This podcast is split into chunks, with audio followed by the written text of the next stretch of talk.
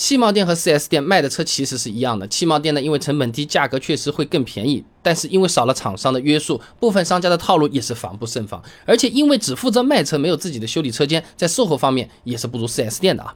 汽贸店卖的便宜，主要两个原因。第一个呢，就是汽贸店属于二级经销商，相比于 4S 店来说，它整个运营成本是更低一些的。中国经济周刊记者陈思宇报道了一篇一汽大众清理门户，上面讲到啊，在北京五环外投建一家年销量一千到两千台的 4S 店，加上初期的运营费用大概是三千到六千万啊。那么一个二级网点的投资成本呢，它基本上。一百万都不到，这两者的差距，它这就不是一个数量级了啊。那第二个原因呢，就是二级经销商一般都是从 4S 店拿车，价格也会更便宜。4S 店和二级经销商之间呢，属于互利互惠的这么一个关系。4S 店呢给经销商相对优惠的价格，经销商呢帮 4S 店把车子给卖出去，拿到厂家的这个销量返利。因为很多 4S 店啊，它就是靠厂家的返利来生活的，单纯卖车反而是赚不了多少钱啊。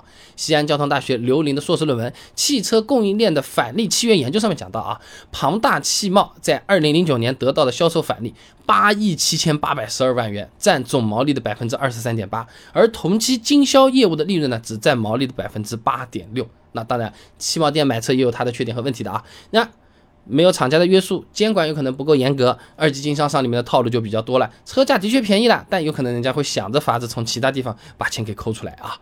中国质量万里行期刊上面的论文《购车需警惕二级经销商低价陷阱》上面总结了几个二级经销商的惯用套路，分享给大家听听啊。第一个呢，就是车子本身有问题。哎，你比如说低配车子给改成了高配车，试驾车、库存车跟你说是全新车，给卖给你了啊。第二个呢是税费上面动手脚，你比如说有些商家在税费中啊会加入一些不存在的费用，你比如说听起来也感觉还可以，什么工商验证费三千五百块钱，哎，其实就是盖个章，根本也是不用花钱的。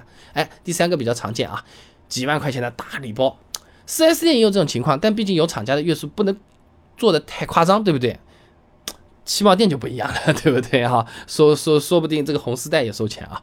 那除了刚才说的那几点呢？汽贸店为了找到低价的车源，有可能就需要我们去异地提车。哎，你比如说我在的那个杭州，哎，我们这一些朋友要跑到上海去买，有可能这个车型在那个时候上海更便宜。安徽的朋友呢，跑到南京去了。那大城市 4S 店之间竞争激烈啊，价格有可能相对更便宜点嘛。虽然都是去 4S 店提车，但是多了一道流程，里面的套路就很多了。你比如说什么？啊，你外地的是吧？要收个指标费，哎，或者什么合同里面写了一个小字哦，外地用户装潢要额外再付两万块钱，都这种奇奇怪怪这种东西啊！而且呢，事后要是发现车上有什么划痕啊，或者哪里凹进一块，哎，你少给我一把车钥匙。好了，那那那你要千里迢迢重新再去找人家理论，拿回来都很累了。你如果还来回跑十几次，想要维权的话。就有点辛苦了啊！那以前我们视频也做过异地购车，你会遇到哪些坑和套路？上面呢有详细的资料，有兴趣的朋友呢可以去我公众号备胎说车来看一下啊。那除了买车阶段，大家对于汽贸店比较担心的呢，还有质保和售后方面的啊。质保呢倒还好，因为二级经销商车子它本身也是 4S 店的，对吧？你质保都是由厂家统一负责的。国家质量监督检验检疫总局它公布了一个《家用汽车产品修理更换退货责任规定》第十二条中说啊，它明示由生产者约定的修理者名称。地址和联系电话等修理网点的资料，但不得限制消费者在上述修理网点中自主选择修理者。哎，简单的讲，说人话就是你去这个品牌的任一个 4S 店都是可以获得质保的。从某种角度来说呢，4S 店只是帮厂家在履行一个质保的修理的一个工序而已，其实是。厂家和我们的关系啊，那么售后方面啊，汽贸店买的车子呢，也可以到任何一家相应的 4S 店去做首保的，去做质保的啊，包括后续的维修保养。那么和 4S 店买车差别其实也不会太大，但是要注意，在汽贸买车的时候，相关的材料要拿全，什么保养手册没给过的搞丢了，首保卡我没听说过首保卡呀。你再去找那个二级经销商，他说不定那个人都不做了，哎，这就非常麻烦了啊。所以总的来讲，如果真的想买个价格便宜的实惠的车子，去汽贸店买也不是不行，但是尽量找一些大型的或者是信任的汽贸店啊，不要什么钱交了，合同签了，人家关店跑路了，那就慌兮兮了啊。另外呢，有些县城里面只有汽贸店，没有 4S 店，那你去市区，哎，这个 4S 店又是比较远的，那可以在汽贸店购买，身边的朋友问一问哪一家口碑比较好，什么已经开了十五年了。弄一个还行，对不对？或者说啊，我和他认识的哦，或者说哎，我也不认识，但是证照齐全啊，什么冠单啊、商检单、合格证啊，什么都有，合同也正正规规的，也是可以的啊。那么在买车谈价格的阶段呢，也不要光盯着人家的车子往死里压价，保险。贷款、装潢、额外税费，你全部要加在一起看的，不然的话拆东墙补西墙，买了个相机便宜两百，结果相机用的那个 SD 卡贵了五百，对不对？要比总价啊。